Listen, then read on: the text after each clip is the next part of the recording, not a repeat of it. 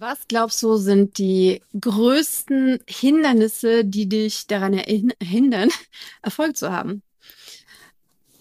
Ich bin der Meinung, es sind bei mir meine Glaubenssätze, meine Zweifel. Und weil ich das weiß und weil ich weiß, dass man damit arbeiten kann, habe ich mir jemanden in den Podcast geholt, der echt Ahnung davon hat. Und zwar Andreas Schwarz von Higher Mind.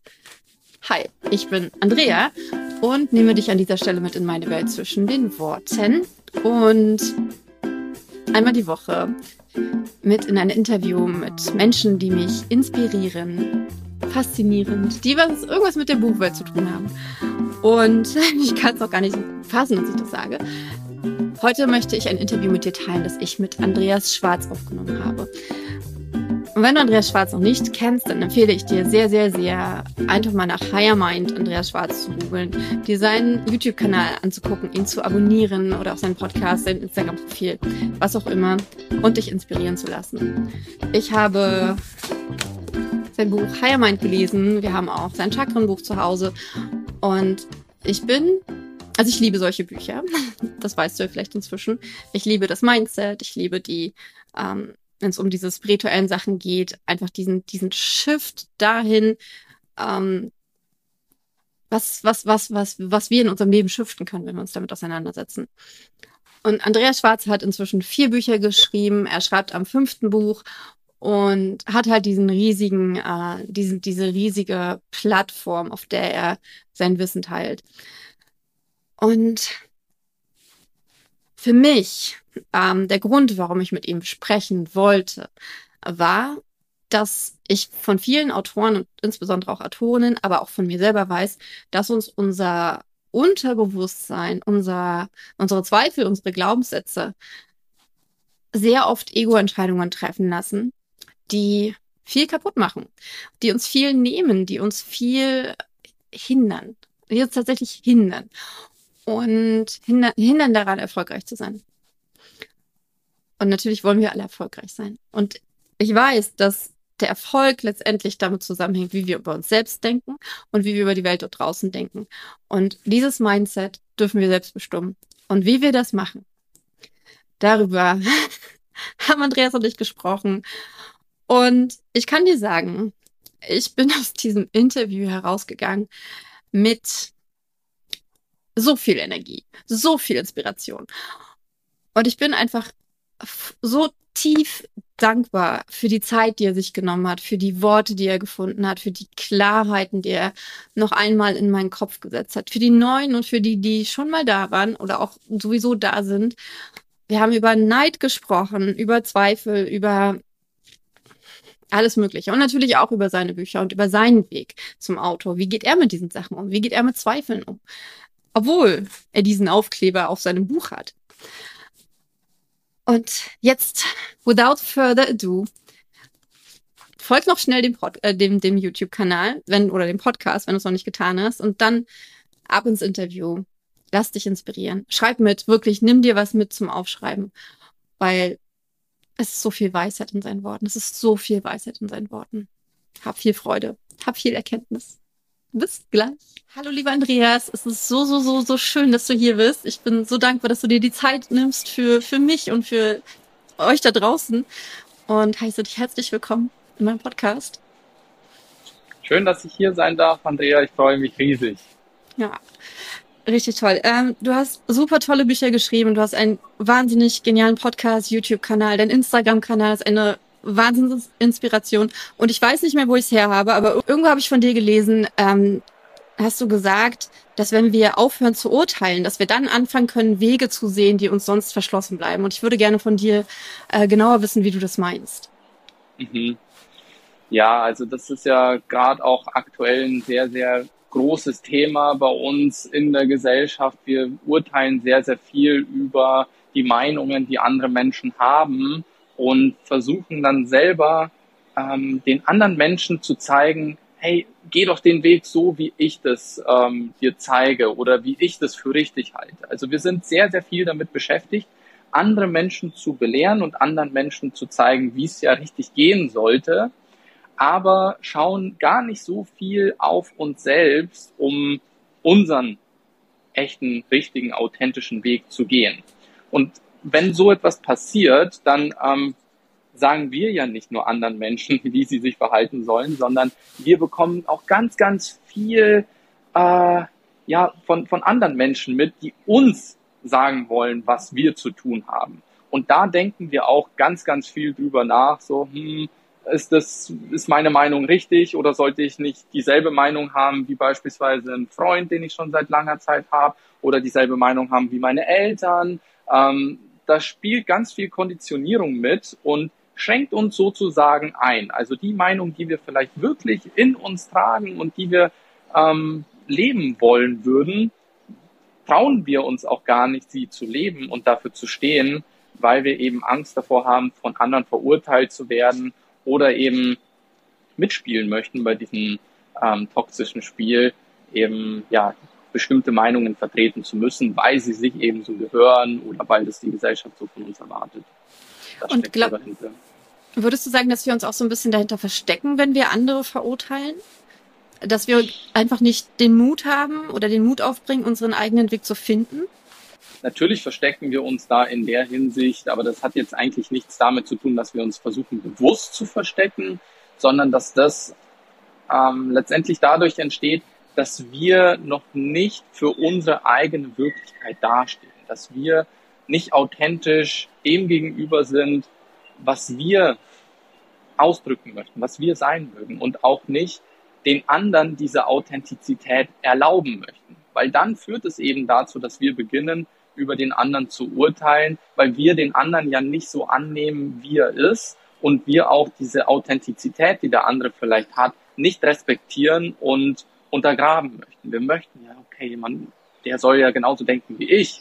Oder wenn jemand anders das von uns fordert, dann ist das ja ein Konflikt so untereinander. Mhm. Und das sorgt eben dann eben zu, zu diesen negativen Reibereien oder Energien. Genau, diese negativen Reibereien und Energien. Ähm, wie, wie können wir das dann ablegen, dass wir nicht mehr über andere urteilen? Weil ich glaube, dass es ähm, sehr fest in uns verankert ist, einfach direkt hinzugucken und zu bewerten und auch uns zu vergleichen dann direkt und dann halt dieses Urteil zu fällen, okay, das ist jetzt gut, weil das ist so ähnlich wie ich bin, oder das ist schlecht, weil das ist anders als ich bin oder als ich das machen würde. Ja, also Akzeptanz ist da ein ganz, ganz wichtiges Stichwort, dass wir lernen, eben Menschen so zu akzeptieren, wie sie sind und dass wir, also dass nicht unsere Aufgabe ist, jemanden anders zu verbiegen und ähm, so hinzubringen, wie wir das gerne möchten oder wie wir es für richtig erhalten, ähm, erachten. Es ist nun mal so, dass es so, so viele Menschen auf der Welt gibt und es gibt genauso viele Meinungen und Sichtweisen über die Welt und gewisse Themen, wie es Menschen gibt. Und das macht ja uns auch so aus und das macht diese Vielseitigkeit der Erfahrung so aus, dass jeder für sich seine Erfahrungen sammelt und da gibt es kein richtig oder falsch in dem Sinne. Da gibt es ja so ähm, Gesetzmäßigkeiten, die so in diesem Bewusstsein quasi so, so herrschen. Und eins dieser Gesetzmäßigkeiten ist das Gesetz der Polarität. Das besagt, dass ähm, Gutes und Negatives gleichermaßen existieren muss, damit eben diese Polarität, diese, ähm, diese vielseitige Erfahrung überhaupt entstehen kann. Weil stell dir mhm. vor, es würde nur Gutes geben. Ja?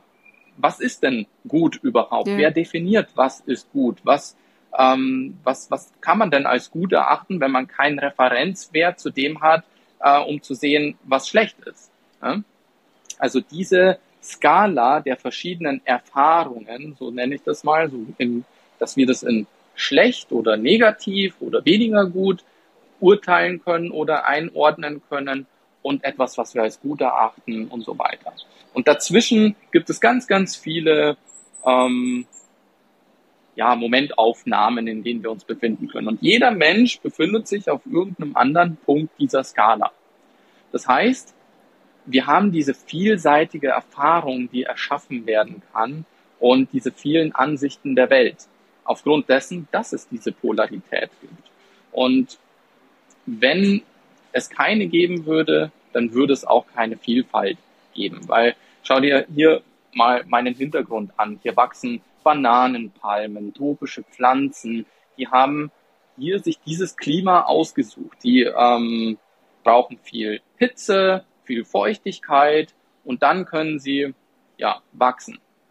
Aber wenn wir uns mal andere Orte auf der Welt ansehen, ähm, da wachsen ja diese Pflanzen nicht, weil es denen zu kalt ist. Dort wachsen dann Nadelbäume und ähm, ja, das bietet einen ganz anderen ähm, Lebensraum und das erschafft wiederum Vielfältigkeit. Das heißt, durch diese verschiedenen ähm, Polaritäten, die erzeugt werden in unserem Leben, wird Vielfalt erschaffen. Hm. Und da kann jetzt äh, sozusagen die Bananenpalme sagen, ja, das ist ja unfair, dass ich nicht äh, ja. irgendwo wachsen kann, wo es trockener ist und kühler ist, aber gleichermaßen darf dort etwas anderes entstehen, etwas ja, vielseitiges.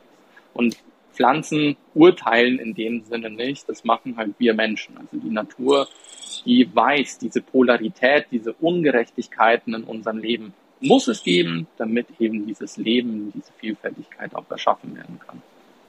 Ähm, du hast gerade ein ganz spannendes Wort gesagt, auf das ich auf jeden Fall nochmal zurückkommen möchte, weil es sehr, sehr gut auf die Autorenwelt passt, nämlich unfair. Aber eine Sache ähm, finde ich beim Urteilen auch noch ganz interessant. Ich beschäftige mich gerade ziemlich viel damit, ähm, dass ich, wenn mich was triggert, was im Außen passiert, in mich hineingucke, ja, warum triggert mich das dann und das dann als, das habe ich von Susan Sideropoulos gelernt, ähm, und das dann als Möglichkeit sehe, selber zu wachsen. Ähm, Würdest du sagen, dass die Sachen, ähm, die wir im Außen ja verurteilen, ähm, also als negativ werten, eigentlich immer aus uns selbst herauskommen? Also äh, immer uns die Möglichkeit bieten, ähm, uns selber genauer anzugucken und zu gucken und dann vielleicht auch wieder zu dem zurückzugehen, was du, was du, ähm, was ich von dir am Anfang zitiert habe, dass wir dadurch eher unseren eigenen Weg finden können? Ja, durchaus. Also die Sachen, die uns ja triggern im Alltag, die triggern uns ja nicht ohne Grund. Das sind ja gewisse Dinge, mit denen wir äh, eventuell nicht in Resonanz stehen oder dass es ähm, Dinge sind, die wir sehen dürfen, um eben auch zu wachsen, weil wir da ein Hindernis in uns erkannt haben oder eine Energieblockade.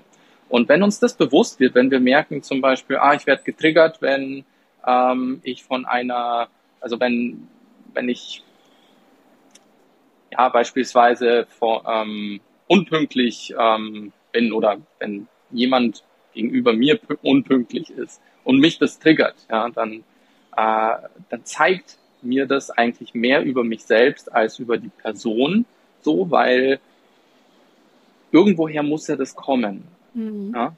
So dieses Gefühl von, das belastet mich jetzt, das macht mich jetzt wütend ähm, und ich möchte jetzt, dass diese Person nicht mehr unpünktlich ist. Woher kommt es? Und da darf man so nach, also ins Innere von sich schauen. Ist da vielleicht ein Konflikt mit dieser Person? Möchte man die Person sozusagen an sich binden, weil man Angst hat, okay, wenn die, wenn jetzt eine Unpünktlichkeit hier ist, sei es aus welchem Grund auch immer, liegt es oder denke ich, könnte es vielleicht daran liegen, dass ähm, dass ich nicht so wichtig bin für mhm. die andere Person oder dass sie vielleicht beim nächsten Mal erst recht gar nichts mit mir ausmachen möchte.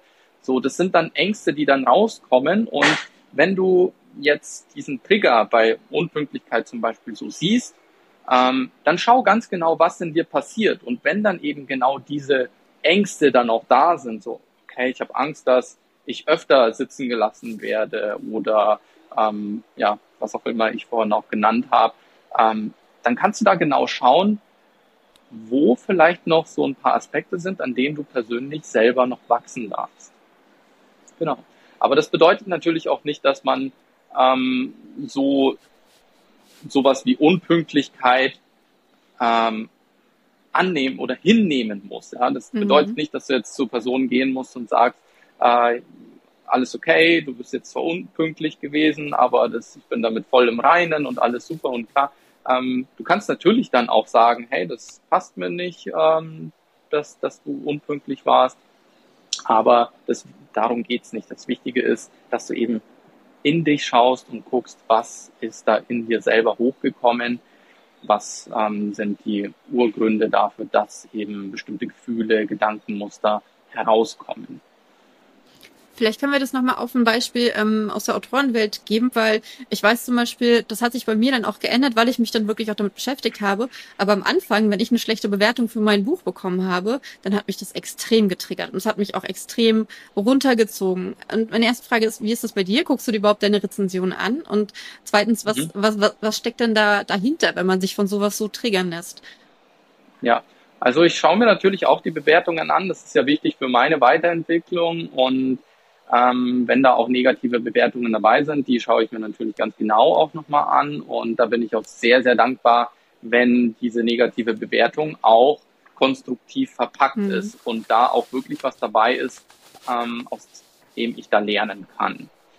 Ähm, ich bin ja schon länger unterwegs in dieser ganzen Social Media Welt und äh, Kommentare oder Bewertungen sehe ich ja auch nicht nur unter meinen Büchern, sondern unter Dutzenden YouTube-Videos und mhm. so weiter. Da sind natürlich auch viele Hate-Kommentare auch dabei. Wie gehe ich mit so etwas um? Also da habe ich mir von Anfang an auch schon gesagt oder da hatte ich schon dieses breite Verständnis davon, dass, ähm, dass man gewisse Dinge auch nicht ernst nehmen darf.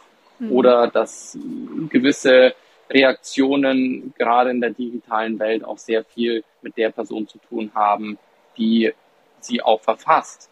Und vielleicht lag es an mir halt selber einfach, dass ich nicht getriggert wurde anhand von diesen Kommentaren, weil ich eben diesen Abstand schon hatte und dann auch nicht an mir diese Selbstzweifel ähm, erkannt habe oder dass da irgendwie sowas in der Richtung hochgekommen ist. Ich hatte eben einfach immer das Bedürfnis, mich zu verbessern und ähm, ja, wollte einfach dazu lernen. Deswegen habe ich eben negative Kommentare oder Bewertungen nicht so empfunden, dass sie in mir so einen Trigger ausgelöst haben. Genau. genau, du hast. Aber wenn da ein Trigger kommt, dann darf man auch hier natürlich ganz genau gucken, so, warum ist es denn da und ist diese Kritik, die da geäußert wurde, dann auch berechtigt und ähm, ist es vielleicht wirklich etwas, was diese Person anspricht, was dann in mir Selbstzweifel oder sowas auslöst und dann darf man da genau gucken, okay, warum sind denn jetzt diese Selbstzweifel da? Was haben die überhaupt mit dem Buch zu tun und so weiter. Also sehr, sehr viel innere Arbeit darf man dann natürlich machen. Ähm, ich glaube, dass es oftmals tatsächlich gar nicht die Worte sind, die in der Rezension stehen. Klar, die sind oftmals, äh, sind die auch völlig indiskutabel. Ähm, aber oftmals ist es schon so, dass wenn du keine fünf Sterne, sondern nur vier, drei, zwei oder ein Stern bekommst, das triggert die meisten schon, weil das ähm, dann genau diese Selbstzweifel so extrem verstärkt, weil sie sind ja sowieso da. Und ich, ich ähm, schreibe halt wirklich mit ganz vielen Autoren, die gerade erst anfangen mit dem Schreiben. Und manche kommen gar nicht. Also ich habe heute erst wieder mit jemandem geschrieben, sie schafft es einfach nicht überhaupt zu schreiben, weil sie solche Angst davor hat, dass, äh, weil, weil sie so sehr an sich selber zweifelt, dass sie das überhaupt hinkriegt, dass sie überhaupt gut genug dafür ist. Mhm. Ähm, mhm. Wie geht man damit um? Ähm, zum einen darf man sehr stark an seinen inneren Werten arbeiten, wie ich das auch gerade genannt habe. Also da gibt es bestimmte Techniken, äh, da ist die Werkzeugkiste gewaltig groß. Man kann mit Affirmationen arbeiten, mit geführten Meditationen. Man kann mit Atemtechniken ganz viel in seine Ängste blicken und schauen. Ähm, also viele spirituelle Techniken gibt es da, die da wirklich sehr, sehr hilfreich sind. Da will ich jetzt nicht so tief ähm, eingehen. Da darf jeder für sich selber auch mal gucken. Genau, ich habe auch ein ähm, ganzes Buch dazu geschrieben. Und ihr seht, wie wertvoll dieses Buch ist anhand meiner Markierungen. ja, also gerade auch so diese Gesetze, von denen ich im Buch spreche oder schreibe, sind sehr, sehr hilfreich, um eben mit solchen Situationen auch umzugehen, um eben diesen, diesen Schleier der konditionierten Gedanken und Muster aufzulösen und wirklich auch zu gucken, wer bin ich wirklich, was steckt in mir wirklich auch drinnen und sich eben von solchen Angriffen auch loszulösen, wenn man eben so diese Gesetzmäßigkeiten des Bewusstseins versteht, ja. Genau, dieses, äh, was steckt eigentlich in mir drin, das ist ja ähm, ganz oft so, dass uns das immer ausgeredet wurde, was eigentlich in uns drin steht, beziehungsweise uns eingeredet wurde, was in uns drin stecken soll oder oder wovon die anderen glauben, dass es in uns drin steckt. Und dadurch sind halt diese, diese ganzen eher Glaubenssätze letztendlich in uns so fest verankert.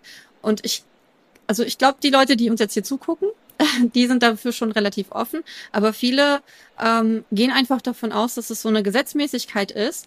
Und ähm, du hast irgendwo auch gesagt, ähm, dass Glaubenssätze flexibel sind und dass wir gar kein starres Mindset haben. Aber wie genau meinst du das? Weil ich finde tatsächlich, also ich arbeite schon sehr, sehr lange auch an meinen Glaubenssätzen und so weiter und ich habe trotzdem immer noch das Gefühl, dass so manche Sachen, die werde ich einfach nicht los. Die, die sind so, oder, oder sie kommen zumindest immer wieder hoch. Gerade so dieses, ich bin nicht gut genug Gefühl. Dieses, ähm, ähm eigentlich habe ich das gar nicht verdient auch. Ähm, ist trotzdem immer und immer und immer wieder kommt es hoch. Mhm.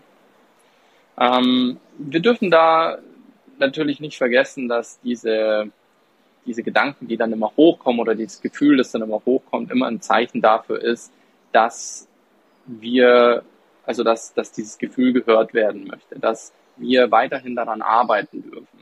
Und es gibt natürlich also diese Entwicklung, die man so macht, man arbeitet an sich selbst und so weiter. Ähm, da hat man vielleicht Phasen, in denen man mehr an sich arbeitet und diese Erfolge dann auch ähm, mehr in den Alltag treibt. Und dann hat man vielleicht auch mal so Phasen, in denen es wieder so ein bisschen so bergab geht und man doch wieder so das Gefühl hat, ah, vielleicht ist es ja doch nicht so, man kommt wieder mehr ins Zweifeln. Und das ist auch ganz natürlich. Also wir alle leben quasi in diesen Auf und Abs. Also das ist ja auch ein Gesetz ähm, des Bewusstseins, dieses Gesetz des Rhythmus, dass ähm, wir halt einfach in Phasen leben. Und es dass wir vielleicht nicht immer so auf die Momentaufnahme schauen, indem wir beispielsweise am tiefsten Punkt sind, hm, jetzt bin ich am Zweifeln und so weiter, sondern auch mal so nach hinten blicken und dann mhm. auch sehen, ja, es gab auch Phasen in meinem Leben, wo das nicht so war. Also offensichtlich kann ich das ja, offensichtlich ist es ja in mir drinnen und ähm, es ist auch okay, wenn es jetzt in dem Moment vielleicht auch nicht so ist. Und wenn man eben dieses Gesetz kennt und weiß, okay, es gibt eben diese Auf und Abs, dann ist es auch in Ordnung, an diesem Punkt auch mal zu verbleiben, hier weiterhin Mut und Kraft zu tanken, um wieder an sich zu arbeiten, um wieder eben aus diesem, auf dieser tiefsten Ebene wieder nach oben zu kommen und dann eben wieder, ja, auf einem, auf einem anderen Niveau ist, wo man dann wieder diesen Selbstwert gefunden hat und der wieder stärker ist, als er je zuvor war. Weil letztendlich geht es darum, dass wir im Leben quasi diese Auf und Abs eben so reiten, dass sie, wenn wir es im Kompletten ansehen, immer ein Stückchen höher vielleicht gehen. Ja, es wird immer ein Auf und Ab sein, aber dass wir so in der Gesamttendenz sehen, dass es eigentlich so bergauf geht und dass es dann eben so unsere tatsächliche Entwicklung, unser Mittelwert sozusagen, der darf nach oben gehen und dann ist es auch in Ordnung, wenn wir mal Phasen haben, in denen wir mal zweifeln oder in denen es mal nicht so scheint, dass wir äh, ja die, die Dinge, an denen wir so gearbeitet haben, so Früchte getragen haben. Äh, dieses ähm, Auf und Ab, aber mit der Trendlinie nach oben, das kenne ich von äh, Wuso, von Laura Melina Seiler. Da haben wir das nämlich auch gemacht. Da haben wir auch mhm. uns die Tiefpunkte und die Hochpunkte unseres bisherigen Lebens notiert und dann halt auch wirklich geguckt, letztendlich soll es ja so hochgehen und letztendlich sind auch die Tiefpunkte nicht mehr ganz so tief, wie sie am Anfang waren. Das finde ich halt auch super spannend. Und ich finde auch diesen Rückblick gar nicht nur unbedingt auf diese, auf diese Linie äh, bezogen, sehr, sehr spannend.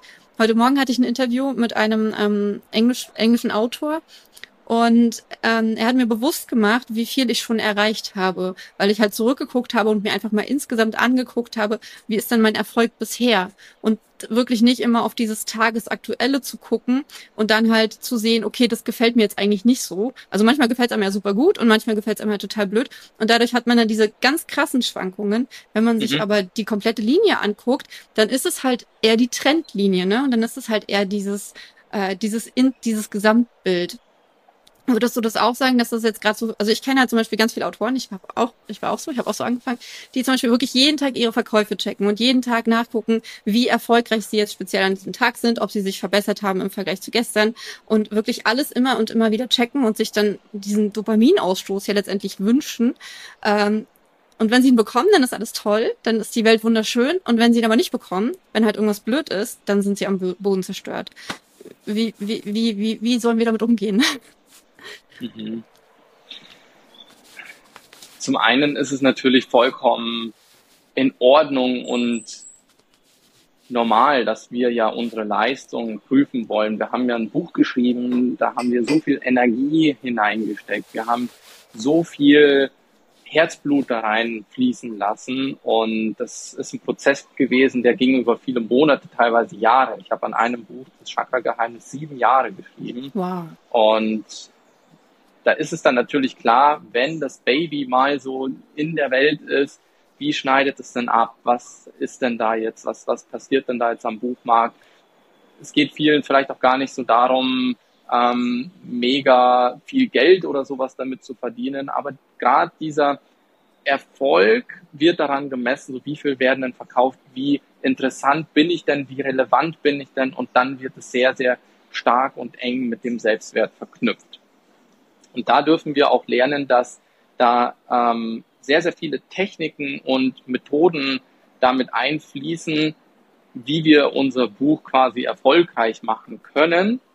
Und dass, wenn wir eben diese ganzen Techniken und so weiter nicht kennen und gar nicht durchgeführt haben, unsere Chancen geschmälert haben, dass das Buch vielleicht gut am Buchmarkt ankommt und so weiter, gar nicht so viel auch damit zu tun haben, was denn Inhalt meines Buches ist, ob die Arbeit damit gewürdigt wird, die ich eben gemacht habe oder nicht, weil man vielleicht auch gar nicht das volle Potenzial ausgeschöpft hat, was man an Marketinginstrumenten, Methoden und so weiter hatte.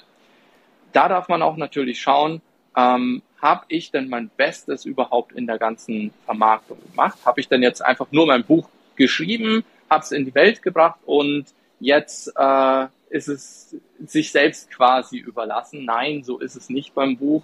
Du, die Arbeit beginnt eigentlich erst so, nachdem das Buch da ist, weil du kannst nicht davon ausgehen, dass das Buch ähm, jeder jetzt schon mal gehört hat und äh, jeder die Entscheidung treffen kann, ob er dein Buch lesen möchte oder nicht, sondern es ist anfangs vor allem als neuer Autor erstmal so, dass nur eine ganz kleine Gruppe an Menschen überhaupt dieses Buch sehen kann.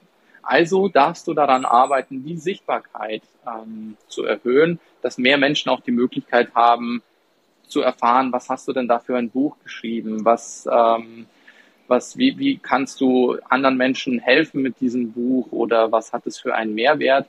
Und ich glaube, erst wenn du wirklich alle Methoden eingesetzt hast, um quasi dieses Buch wirklich der großen, breiten Masse zu präsentieren und zu zeigen und dann wirklich beurteilen kannst, okay, es haben jetzt 100.000 Menschen gesehen und es haben von diesen 100.000 Menschen so und so viele Menschen das Buch gelesen und so viele Menschen sind davon beeindruckt, erst dann kannst du dir wirklich mal ein Bild davon machen und dir wirklich Gedanken oder wirklich mal so, so gucken, so, was ist denn deine wirkliche Leistung, die du gebracht hast und wie möchtest du dich verbessern auch, ja? Mhm. Dann kannst du halt wirklich dann auch schauen, so, okay, ich, ich darf mich ähm, wirklich in bestimmten Bereichen nochmal verbessern, um, ähm, um, um meine Folgebücher besser zu machen und so weiter. Aber was ich damit sagen möchte, ist, wenn man eben ja noch nicht so diesen, diese vollen Ausmaße genutzt hat, um eben sein Buch zu anderen Menschen zu präsentieren und dann eben seine Leistung damit beurteilt, wie viel Verkäufe man hat, dann ist das eine schlechte Strategie und Taktik. Auf jeden Fall. Ist, würdest du sagen, dass, dass das Fundament spricht, äh, ist, von dem du sprichst? Du hast gesagt, ähm, dass wir uns sehr, sehr viel Zeit nehmen sollen, um unser Fundament zu bauen. Mhm. Und ähm, ich glaube, es geht ganz vielen so. Ich bin halt so eher so ein ungeduldiges Menschlein und ähm, ich will immer das, äh, ich will immer sofort Ergebnisse sehen. Ich will immer, ich will was machen und dann will ich sehen, dass das funktioniert hat. Und äh, aber ich, ich weiß natürlich gerade als Autorin weiß ich, ähm, ich muss oder ich darf erstmal ganz, ganz viele Seiten schreiben, mir ganz, ganz viele Gedanken machen und halt auch, wie du sagst, äh, daran arbeiten, dass, dass mein Buch überhaupt gesehen wird und so weiter. Ähm, aber würdest du sagen, dass das das Fundament ist? Ähm, also natürlich dieses, dieses Buch zu haben, was es wert ist, gelesen zu werden, wobei es, ähm, glaube ich, fast jedes Buch wert ist, gelesen zu werden, in gewisser Weise von irgendjemandem. Ähm, aber dann halt diese, diese, diesen ganze Arbeit dort hineinzustecken, also diese positive Arbeit ähm, auch in sich selbst und da, da, da kommt mir noch der Gedanke, ähm, wenn wir auf die Selbstzweifel zurückgehen, glaubst du, dass viele Autorinnen insbesondere, glaube ich tatsächlich, äh, diese Arbeit scheuen? Weil ich, ich kenne ganz viele, die sagen, ja, ich will mich aber nicht selbst vermarkten. Ich will nicht ähm, mich, auch so dieses, äh, gibt ja diesen Spruch, Eigenlob stinkt. Ich glaube, dass, dass, dass da auch ganz viel mit reingeht. Mhm, mhm Glaubst du, dass mhm. deswegen viele nicht an diesem Teil ihres Fundaments arbeiten? Ja, natürlich sicher. Also das sind halt Glaubenssätze, die in uns drinnen stecken und das macht eben genau dieses Fundament auch aus. Also wenn wir unser Buch schreiben auf Glaubenssätzen, die quasi ähm, negativ behaftet sind und eben sowas ist wie, ja, ich möchte, ich möchte ganz bescheiden sein, weil ich habe halt eben gelernt, nicht laut sein zu dürfen und so weiter. Ähm, das ist nicht in Ordnung. Ich möchte, dass, dass die Menschen auf mich zukommen und dann quasi ja, mir zeigen, hey, das ist ja wertvoll, was du gemacht hast. Ähm, klar ist es das, was sich viele wünschen und das ist ja auch natürlich eine, eine schöne Charaktereigenschaft, so bescheiden zu sein und so weiter. Aber es wird einem in der Autorwelt nicht sonderlich weiterhelfen, wenn man an diesen limitierenden Glaubenssätzen festhält. Wenn man sich davor scheut, sich der Welt zu öffnen, in die Öffentlichkeit zu gehen, auch wirklich laut zu sein und zu zeigen, hey, ich habe da ein Buch geschrieben, das dir helfen kann. Also dass man da auch wirklich ganz klar ähm, den Menschen auch zeigt, was ist denn da für ein Wert auch drinnen, dass man eben genau diesen Wert auch kennt. Und da ist man ja dann schon bei der Basis, die dir ja dann auch dabei hilft, eben dein Buch zu vermarkten, dein Buch anderen zu präsentieren und zu zeigen. Wenn du eben diesen Selbstwert in dir selbst eben nicht hast, ja, wie kannst du das dann, dann den anderen Menschen zeigen, dass dieses Buch dann so viel Wert hat? Ja? Also das ist schon natürlich die große, wichtige Basis, dass wir diesen Wert erstmal an uns selbst erkennen und dann diesen Wert auch in das Buch hineinfließen können und dass Menschen über das Buch auch diesen Wert sehen und erfassen können. Ja, und wie du schon gesagt hast, so diese, diese, dieses Fundament, das wir bauen müssen, ist jetzt kein, also ist jetzt ein Fundament, das wir in unserer inneren geistigen mhm. Welt aufbauen dürfen. Und das sind halt eben unsere Glaubenssätze. Das ist der Schlüssel dazu. Also da dürfen wir ganz kritisch und ganz genau auf uns gucken. So, was sind für ähm, negative Glaubenssätze in mir drinnen? ähm, und wie kann ich diese programmierten Muster eben auflösen. In meinem Buch habe ich da ja auch eine super einfache oder ja, eine plausible Strategie offenbart. Ob es einfach ist, dem einen fällt es vielleicht leichter als dem anderen, aber man kann das Ganze auch so ein bisschen so durchschauen, wie das Ganze dann so funktioniert mit den Glaubenssätzen. Und oftmals ist es so, dass wir eben diese Glaubenssätze, die wir in uns haben, immer weiter bekräftigen und mhm. be, befeuern mit noch mehr Energie, dass diese negativen Glaubenssätze immer stärker und immer mehr werden, weil wir uns zum Beispiel ähm, zu viel aufbürgen, zu viel äh, Erwartungen an uns selbst haben. Und dann ist es wie so eine Negativspirale, die dann stattfindet. Also wir haben eine bestimmte Erwartung, wir glauben, ähm, dass, dass wir etwas Bestimmtes schaffen können und dann sieht es aber in der Realität so ein bisschen anders aus. Äh, die Ziele, die wir uns vorgenommen haben, haben sich irgendwie nicht so erfüllt und nicht so, ähm, ja, sind nicht manifestiert worden. Und dann ist es dann eben nicht so, dass wir unsere, unser Glauben, der dann immer weiter an uns selbst gewachsen ist, sondern dass eben hier diese Bestätigung, die wir bekommen, ja eben diese negative Bestätigung ist. Ja, ich habe ja meine Ziele nicht erreicht und so weiter. Also schrumpft mein Glaube. Also die, die Zweifel beginnen zuzunehmen und dann ist es wie so eine Teufelsspirale, die wir dann immer weiter und immer weiter ausbauen. Und um aus dieser Teufelsspirale auszubrechen, ist der erste Schritt auch erst einmal zu, zu sagen, okay, ich drehe das Ganze jetzt um ich möchte nicht mehr in dieser, ähm, ich möchte nicht mehr meine Zweifel bestärken, sondern jetzt daran arbeiten, wirklich meinen Glauben zu erweitern und meine Glaubenskraft zu steigern, also die Glaubenskraft an mich selbst.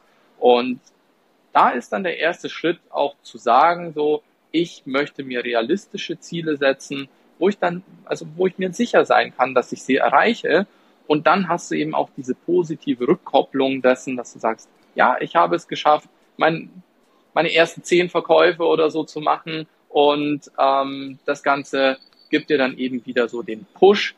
Ja, ich habe mein Ziel erreicht. Ich kann dran glauben, jetzt 100 Verkäufe zu, zu schaffen. Und wenn du das dann geschafft hast, dann steigt wieder dein Glaube an noch mehr und dann kannst du eben viel, viel mehr erreichen. Genau. Aber, aber steht das nicht im, im, im, im Gegensatz zu diesem ähm, Träume groß? Also wie in, in, in dem Buch die, die Pyramide, also das, die größte Pyramide zu bauen, die es je, je gegeben hat? Richtig, ja. Also natürlich, Träume groß, das ist auch, äh, da ist auch nichts Falsches da dran und das ist auch sehr, sehr wichtig, deine großen Ziele und so weiter anzupeilen. Doch du wirst merken, also so wie ich es auch im Buch beschrieben habe, so ähm, der, der ähm, Shufu heißt er, er hat sich ja überlegt, so die, die größte Pyramide zu bauen. Und als er eben angefangen hat, sie zu bauen, ähm, hat er eben festgestellt oder eben ignoriert, dass er Fehler eingebaut hat in der Pyramide und dass das Fundament, das er gebaut hat, eben nicht stabil genug war, um eben diese große Pyramide, diese Last zu tragen. Und er hat halt naiv einfach weitergebaut und weitergebaut und weitergebaut, bis sie halt angefangen hat, so in sich einzusinken. Und dann wurde ihm irgendwann klar, hey, da, da stimmt was nicht. Und das sind eben diese Glaubenssätze, die man hatte und diese, ähm, diese, diese, ja, diese Rückkopplung, die wir bekommen vom Leben, wo wir dann wieder auf uns selber schauen dürfen, so hey, gibt es da nicht etwas, an dem ich jetzt noch arbeiten darf, um eben diese Pyramide, dieses große Ziel, das ich habe, schaffen zu können. Ja? Und da musst du halt früh genug auch schon die Augen offen haben und zu gucken, so was ist denn die Rückkopplung von der Außenwelt? Wenn die Außenwelt mir sagt, hey, das ist zu viel, das funktioniert so, wie du es gerade machst, einfach nicht, dann darfst du auch nicht naiv sein und sagen, hey, ich höre da jetzt nicht drauf, was mir das Universum sozusagen sagt, sondern ich mache einfach weiter, so wie ich das jetzt äh, mir vorgenommen habe. Und dann am Ende kommt dann so das große Erwachen sozusagen. Hey, hat alles, alles stürzen sich zusammen ein, weil man eben nicht auf diese kleinen einzelnen Steps auch geachtet hat, was dann eben so an Einfluss zurückgekommen ist. Ich kenne viele Menschen, die sich hingesetzt haben und ein Buch geschrieben haben, ähm, das sehr, sehr wenig Resonanz, also auf sehr, sehr wenig Resonanz stößt bei vielen Menschen und die ja aber eigentlich von sich aus sagen, hey, ich habe doch so viel Energie, so viel Aufwand, so viel mhm. Herzblut da reingesteckt in dieses Buch, in dieses Projekt und jetzt mag es keiner, jetzt liest es keiner und das ist ein Flop. Ja? Und während des Erstellens von diesen Büchern haben sie oftmals auch von anderen Leuten irgendwie so gehört, so, hey, das ist vielleicht keine gute Idee oder machst es vielleicht so oder was auch immer. Oder man hat von, von sich aus selbst irgendwie, währenddessen man schon angefangen hat zu recherchieren, schon irgendwo gesehen, ah, da gibt's vielleicht etwas, was da ein Widerspruch ist zu dem, was ich da schreibe oder was auch immer. Das ist jetzt nur ein Beispiel, aber soll so ungefähr zeigen, so, hey, ich verschließe jetzt gerade in meinem Schreibprozess die Augen vor der Realität, um eben genau das, was ich einfach ausdrücken möchte, so zeigen möchte, weil ich glaube, dass es so das Richtige ist oder der richtige Weg für viele ist, ähm, so zu Papier gebracht haben.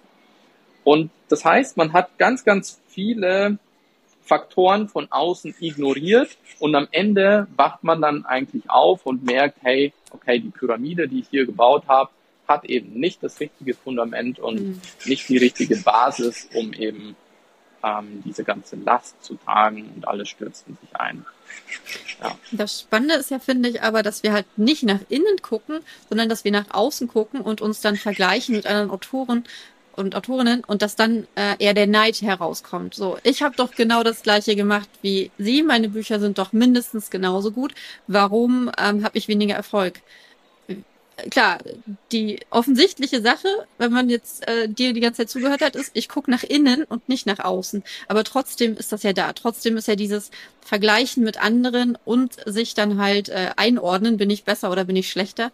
Das ähm, wird uns ja so beigebracht von klein auf. Ähm, was mache ich damit? Mhm. Also zum einen ähm, kann das natürlich auch sehr, sehr hilfreich sein, da auf andere zu gucken, wenn man mhm. auch den Mut hat, sich selbst einzugestehen, okay, das kommt vielleicht ja von irgendwoher. Wenn ich ja wirklich mein Bestes gemacht habe, um die Vermarktung bestmöglich zu machen und so, aber das, das Buch ist wirklich kein so ein großer Erfolg gewesen, dann darf man ja auch ehrlich zu sich selbst sein und sagen, an was lag denn das jetzt auch konkret? Was ähm, habe ich denn da jetzt für ein Buch geschrieben, dass man das Buch jetzt nicht mehr aus der Sicht des Autors selbst sieht, sondern vielleicht in die Leserrolle schlüpft und da auch guckt, so was ist denn da jetzt entstanden so aus, aus meiner Kreativität heraus und habe ich denn jetzt auch an die Bedürfnisse gehört, die jetzt die Menschen haben, die ich mit diesem Buch erreichen möchte? Oder an was lag das denn jetzt konkret? Also das ist die, das größte Geschenk, das man eigentlich durch dieses Vergleichen und so bekommen kann, wenn man halt wirklich auch den Mut hat, dazu zu hören und zu gucken, ähm, was kann mir, wie kann ich denn daraus jetzt lernen? Und dann kann man ein Buch schreiben, das besser ist. So.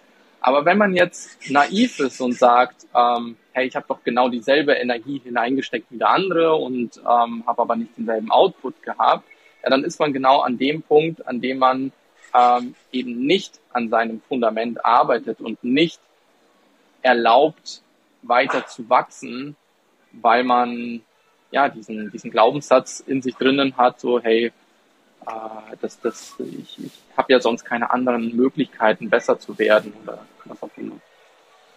Ja, sehr, sehr, sehr spannend.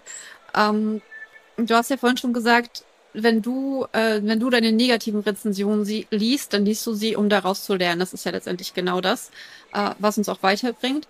Ähm, wie ist das für dich beim Schreiben? Denn in deinem ersten Buch hast du sieben Jahre geschrieben. Wie, wie lange hast du an, an dem geschrieben? Ja, aber ich glaube, das ist relativ normal. Also selbst wenn man keine sieben Jahre an seinem ersten Buch schreibt, ist es, glaube ich, bei den meisten so, dass ich, was auch immer, man schreibt auch nur ein Sachbuch, äh, äh, Susan Sideropoulos hat es schon gesagt, ein Wegbegleiter, das finde ich wunderschön, anstelle mhm. äh, Ratgeber zu sagen. Ähm, oder ein Roman, ähm, man hat das ja ganz lange im Kopf. Es ist ja ganz selten so, dass man eines Morgens aufwacht und sagt, ach, ich schreibe jetzt ein Buch und dann schreibt man das, sondern man trägt es ja mit sich rum. Von daher, manche verarbeiten dieses ganze ähm, die, dieses Buch schreiben, halt im Schreiben direkt. Und bei mir war es zum Beispiel so, ich wollte dieses Buch schreiben, seit ich 18 war und habe es dann mit, äh, mit 34 geschrieben, habe mit 34 angefangen zu schreiben, aber alles, was da drin stand, hat sich halt über 16 Jahre entwickelt ungefähr. Richtig, ähm, ja.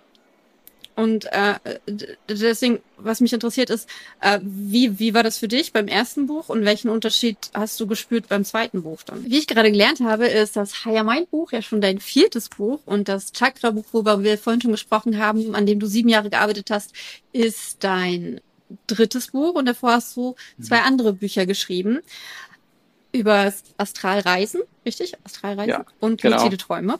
Und ja. meine Frage ist, äh, wie wie hat sich dein Schaffensprozess dahingehend verändert? Hattest du vielleicht beim ersten Buch, ähm, wann war das? Wann hast du es geschrieben? Und du hattest du beim ersten Buch auch diese Selbstzweifel? War da dein Fundament schon genauso stark wie beim Chakra-Buch, was ja auch sehr erfolgreich war?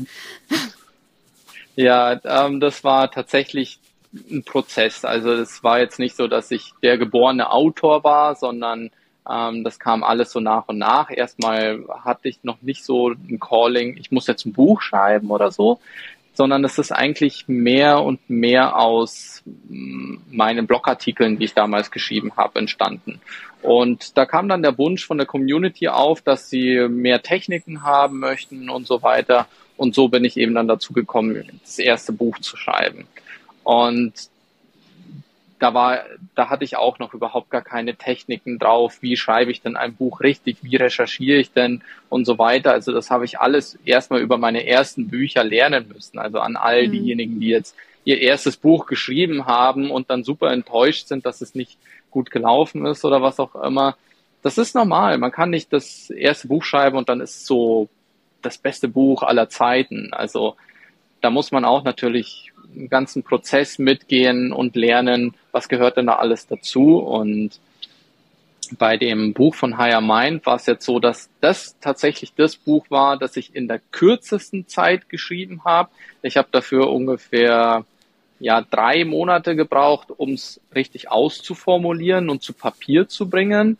Und Aber der Planungsprozess es war, davor? Ja, genau, genau. Mhm. Ähm, es war schon so, dass ich davor viele Monate recherchiert habe. Also ich wusste, ich schreibe dieses Buch und jetzt gehe ich in eine Recherchephase und ähm, suche mir alle Informationen zusammen, die ich irgendwie brauche und versuche auch die Informationen oder die Erfahrungen, die ich so habe, festzuhalten, dass ich so einen groben, großen Überblick habe, bevor ich überhaupt loslege und starte mit dem Schreiben. Also der Prozess hat länger gedauert als das Schreiben selbst. Und mhm. wie du auch so schön gesagt hast, so ähm, das Buch entsteht ja aus eigener Erfahrung, aus dem, was du selber in deinem Leben erlebt hast. Und das hat sich ja auch schon viele, viele, viele Jahre, bevor überhaupt die Idee aufgekommen ist, das Buch zu schreiben, ähm, ist, hat ja alles stattgefunden. Und auch das gehört ja zum Buch ähm, Schreiben quasi mit dazu. Ja. ja, dass man all das auch so mit einfließen lässt. Und mit den hermetischen Gesetzen habe ich mich schon seit dem, seitdem befasst, seitdem ich ähm, auf diesem spirituellen Weg bin. Und ja, deswegen ging es dann auch leichter für mich so zu schreiben. Und äh, an dem, an dem Buch über die Chakren hast du sieben Jahre gearbeitet, hast du gesagt. Hast du damit dann angefangen, nachdem du dein erstes Buch geschrieben hattest? Ist da dann der Wunsch mhm, gekommen, mhm. dieses Buch zu schreiben oder kam das schon früher? Das kam ähm, nach dem zweiten Buch, das ich geschrieben habe. Da kam der Wunsch eben auf, okay, ich möchte mich mit dem Chakra-Thema befassen. Ich möchte dazu, eigentlich wollte ich dazu ein ganz kleines Buch so schreiben, ähm, weil ich dachte, okay, sieben Chakren mal ein bisschen erklären und so, das ist ja schon mal hilfreich für viele Menschen.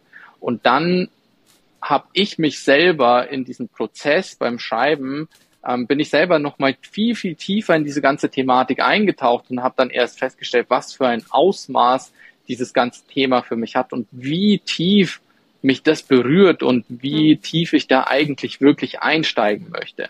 Also habe ich für mich gesagt, okay, ähm, aus diesem kleinen Minibuch, das ich schreiben möchte, wird ein, offensichtlich ein großes Projekt und dann hat sich das Ganze so weit ausgedehnt und das Buch, das ich so zuerst geschrieben hatte, wurde dann irgendwann im Laufe der Zeit komplett nochmal überworfen. Also jeder Satz wurde ausgetauscht, alles war dann plötzlich am Ende ganz anders nochmal, weil ich eben so tief in die Thematik eingetaucht bin und das Thema wirklich erst richtig verstanden habe, nachdem ich überhaupt den Wunsch verspürt habe, ich möchte darüber was schreiben. Ja, und dann ist am Ende das Buch ganz anders gewesen, als ich es am Anfang ähm, erdacht hatte. Hast du da von Anfang an mit einem Verlag zusammengearbeitet? Weil wenn man ein Buch an einen Verlag pitcht, dann, ja, dann erwarten die ja was Bestimmtes, wenn man dann was ganz anderes draus macht. Ja, ja, ja. So happy. Ähm, das Problem ist ja doch sehr stark in einen Verlag überhaupt erst reinzukommen. Das ist ja nicht so einfach. Ähm, Selbst bei wenn mir man so eine so, große Followerzahl hat. Oder hattest du die damals noch nicht? Äh, die hatte ich damals auch noch nicht. Ähm, das ist ja, also so hat sich ja quasi auch meine Followerschaft so langsam aufgebaut, auch mit den Büchern und so weiter. Ähm, also das erste Buch kam im Eigenverlag, das ich hatte.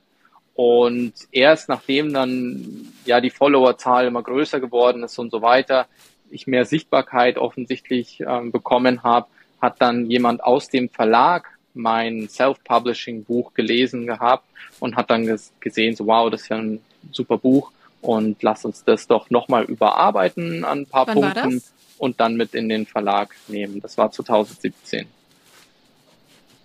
Ja. Dann, und, und wann hast du es veröffentlicht im Self-Publishing? Äh, das war 2014 circa. Also ziemlich am Anfang, wo das in, in Deutschland so richtig losging, ne? Ja, ja. Mit dem Self-Publishing. Ja, ja. Sehr spannend. Wie, wie, wie bist du da dazu gekommen? Ähm, ich habe das irgendwie über Recherche herausgefunden oder erstmal war die Idee natürlich auch an Verlag ranzukommen. Ich habe es dann auch an Verlage geschickt, aber das wurde gleich abgelehnt. Ähm, und dann bin ich eben auch da drauf gekommen, okay, es gibt irgendwie eine Möglichkeit, das einfacher zu machen, weil da kam ja auch das mit Amazon auch so ja. auf und dann mit dem Amazon ähm, Self-Publishing, Print on Demand hieß es damals auch äh, dass quasi so viel Bücher gedruckt werden, mhm. ähm, wie, wie gerade bestellt werden. Und das fand ich doch eine super Möglichkeit, weil ich wollte nicht Bücher tonnenweise erstmal einkaufen und die dann selber verschicken. Das war dann tatsächlich auch eine Überlegung. Da hatte ich äh, einige Bücher auch mal in die Druckerei geschickt, also drucken lassen und wollte es dann so über den Weg machen, aber bin dann glücklicherweise dann auf dieses Self-Publishing gekommen. Das war damals die Plattform hieß ePubli. Die haben das genau, Ganze dann übernommen. Ja. Gibt's immer noch, genau. Mhm. Ähm, da habe ich dann eben mein Manuskript eingereicht. Ähm, dann haben die eben sich um den ganzen Druck gekümmert und alles drumherum. Und da äh, war ich dann schon sehr zufrieden.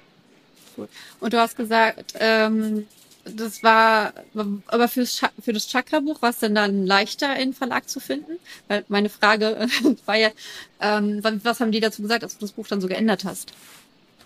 Ähm, die wussten ja auch noch gar nicht oder die, das, das äh, Thema mit dem Chakra-Buch, das in den Verlag zu bringen, das war quasi schon da, wo das Buch schon fast fertig war. Also die haben mhm. diesen ganzen Prozess des Umschreibens und so gar okay. nicht mitbekommen. Ähm, das heißt, ich hatte das Konzept ja auch schon da und wusste, was das am Ende dann für ein Buch dann auch da ist und so ist es dann auch in den Verlag gekommen. Ja.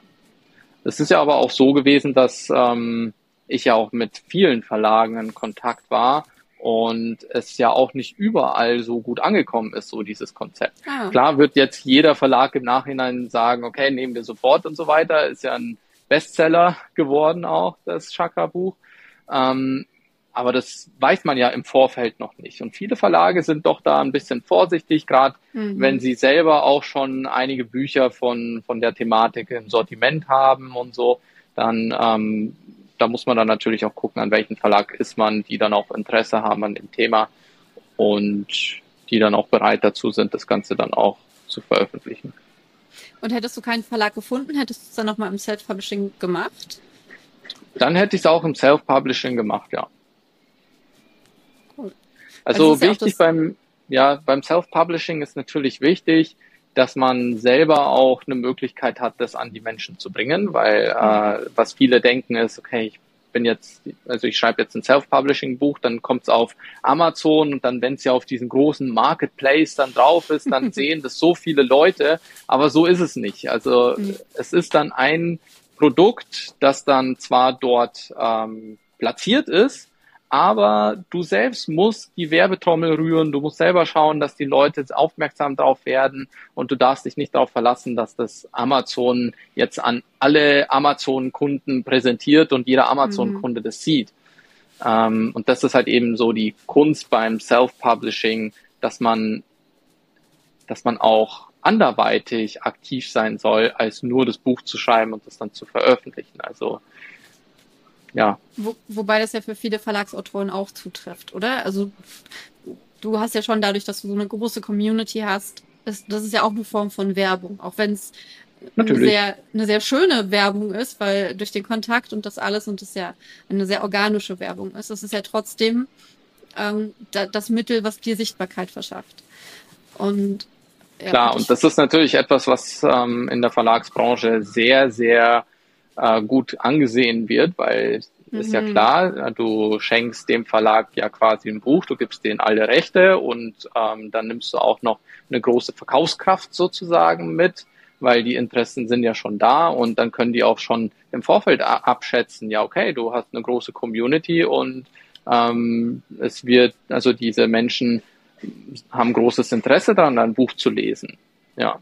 Und das macht es dann natürlich leichter, wenn man eine große oder eine gute Außenwirkung eben hat, Social-Media-Kanäle gut pflegt und da eine hohe Reichweite hat, dann ähm, kann man natürlich viel, viel leichter in so ein Verlagsgeschäft dann nochmal mit einsteigen.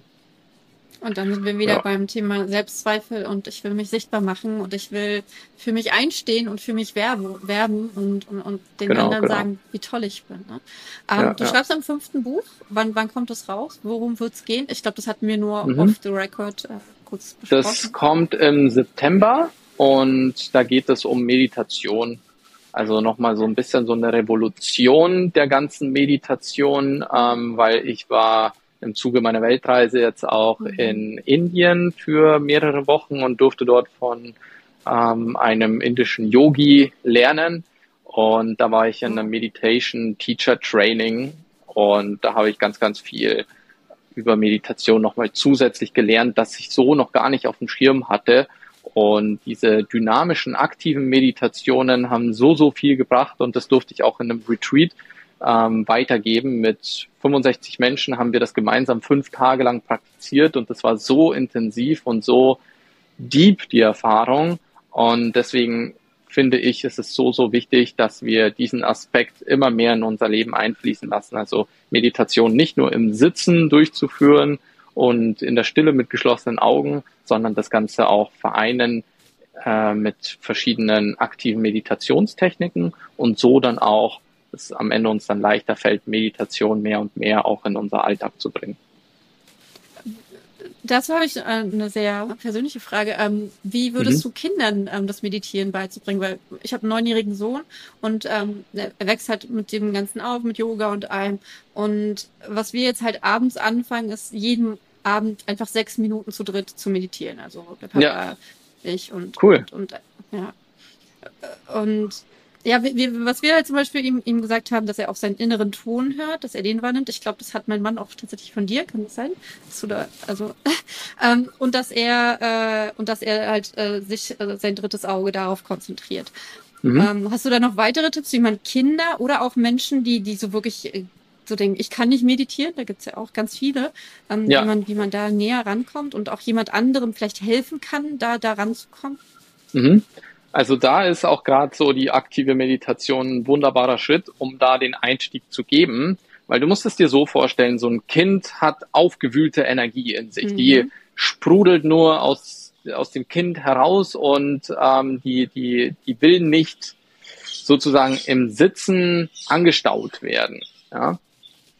Ähm, und deswegen ist es auch gut, Kindern auch aktive Meditation zu zeigen, dass sie eben diesen Aspekt der Meditation verbinden mit Bewegung, mit ähm, Aktivität und so eben in die Meditation kommen. Und wenn man beispielsweise mit den Kindern zum, zuallererst eine aktive Meditation macht, das Ganze zehn Minuten so macht und sich dann hinsetzt, dann ist das Kind dann plötzlich viel, viel ruhiger, weil diese Energie, mhm. diese aufbrausende wurde freigelassen und da ist jetzt Raum plötzlich da, um wirklich Tiefgang auch nochmal zu finden in der Sitzmeditation.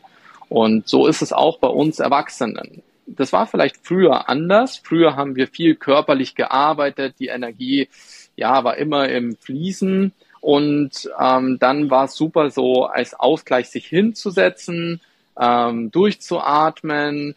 Und ja, der Kopf war ja auch sozusagen, man, man, man konnte in die Meditation sehr gut einsteigen, weil die Gedanken waren nicht so durchgewühlt, weil mhm. man war ja viel körperlich beschäftigt und hat nicht so viel geistig gearbeitet. Das heißt, Sitzmeditation war super zugänglich.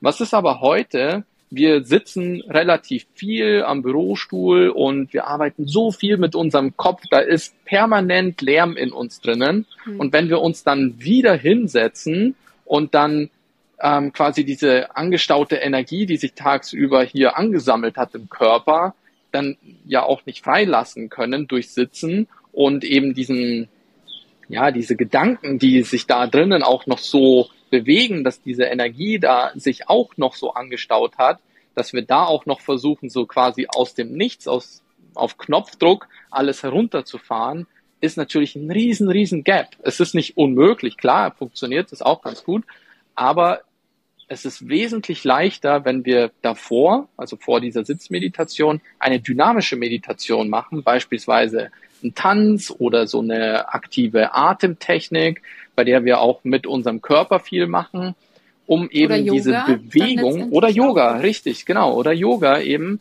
um eben diese körperliche Energie in den Fluss zu bringen und die Gedanken, die sich da so verknotet haben, können sich währenddessen, während dieses Prozesses auch schon so ein bisschen so auflösen.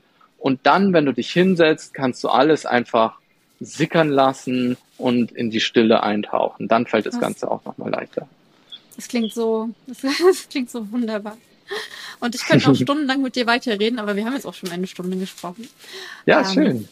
Ja, von daher, aber ich, ich habe immer zwei äh, Fragen am Ende ähm, meines Podcasts an, an meinen Gast.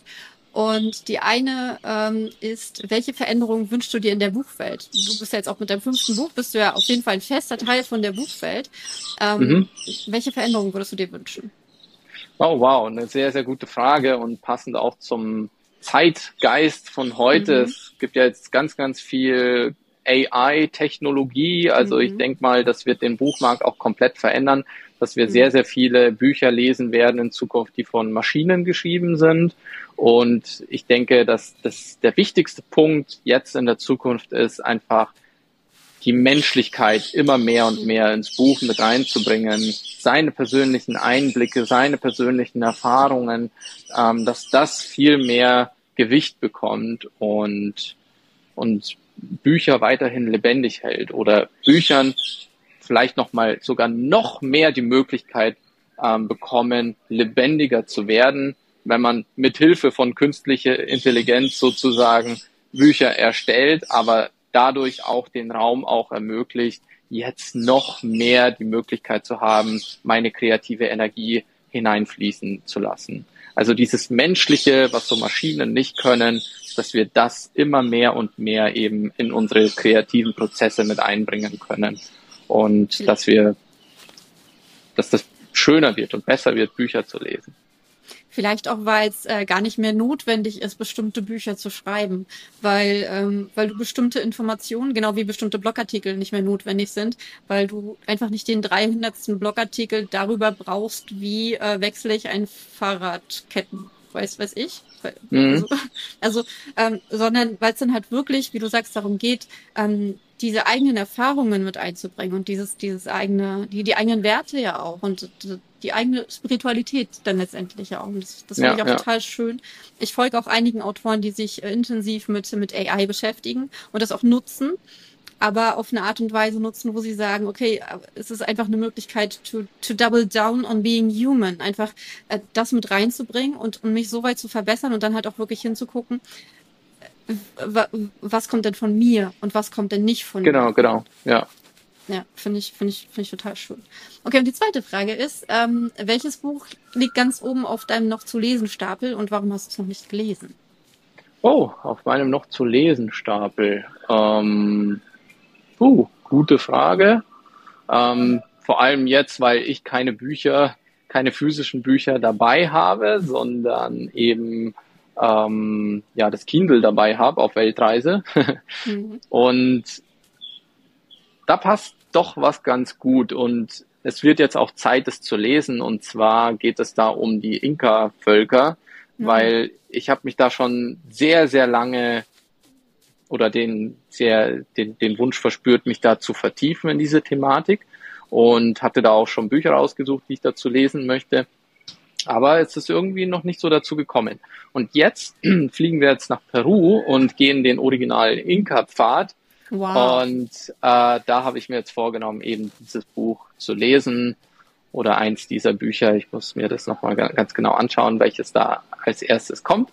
Ähm, ja, und mehr über die Inka-Kultur zu erfahren und selber auch da mit reinzusteigen, indem wir die Wanderung da machen zu Machu Picchu, vier Tage lang den Inka-Pfad, mhm. Ja, durch die Berge der Anden und am letzten Tag erreichen wir dann das Machu Picchu-Tal. Das klingt äh, total toll. Vielleicht kannst du ein oder zwei Bücher, die auf deinem Stapel da sind, äh, mir, mir einen Link schicken, dann kann ich die hier unter dem Video auch verlinken. Okay. Falls sich noch jemand damit beschäftigen möchte.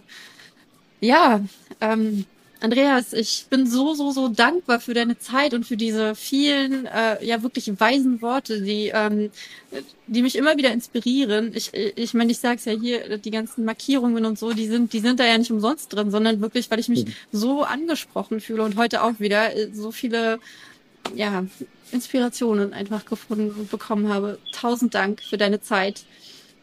Danke und dir, danke, dass ich da sein durfte, danke ja, für deine Energie. Ja, und ähm, ich wünsche dir noch ein wunderbare, wunderbare Monate in, in, in, in der Welt, deiner Weltreise. Danke. Viele tolle Erfahrungen. Und ich bin wahnsinnig gespannt auf das Meditationsbuch. Und danke für deine Arbeit. Mach's gut. Danke sehr. Okay. Was hat dich inspiriert? Erstmal danke, dass du ein bisschen geguckt hast. Es war ein langes Interview, das weiß ich. Mhm, aber es war auch schön, ihn da in Costa Rica vor dem Wald sitzen zu sehen. Oder ah, ich hätte gerne mit ihm getauscht, obwohl ich ja hier auch meine Bambusstangen dort hinten habe. ähm, genau. Was, was hast du mitgenommen? Was du für dich mitgenommen? Was ist so dein größtes Thema? Kannst du das sagen? Was ist dein größtes Thema, was dich daran hindert, richtig erfolgreich zu sein, richtig durchzustarten, deine Ziele zu erreichen? Was ist, was ist das Ding, woran du arbeiten darfst? Das erste Ding. Weil es wird ja nicht dabei bleiben. Das ist ja das Schöne. Wir dürfen immer weiter an uns arbeiten und immer weiter wachsen und immer weiter diesen Eisberg ergründen, von dem wir nur die Spitze sehen. Ähm, kommentiere gerne unter diesem Video. Ähm, ich wünsche dir einen wunder, wunder, wunderschönen Tag, eine wunderschöne Nacht, wann auch immer du das gehört oder ge gesehen hast. Denk daran, du bist gut genug, du bist wundervoll, du bist großartig und du hast es verdient, deine Träume zu leben. Wenn du das nach diesem Interview immer noch nicht verstanden hast, dann guck es dir nochmal an. Du hast es verdient, deine Träume zu leben. Also brauchst du, leb deine Träume.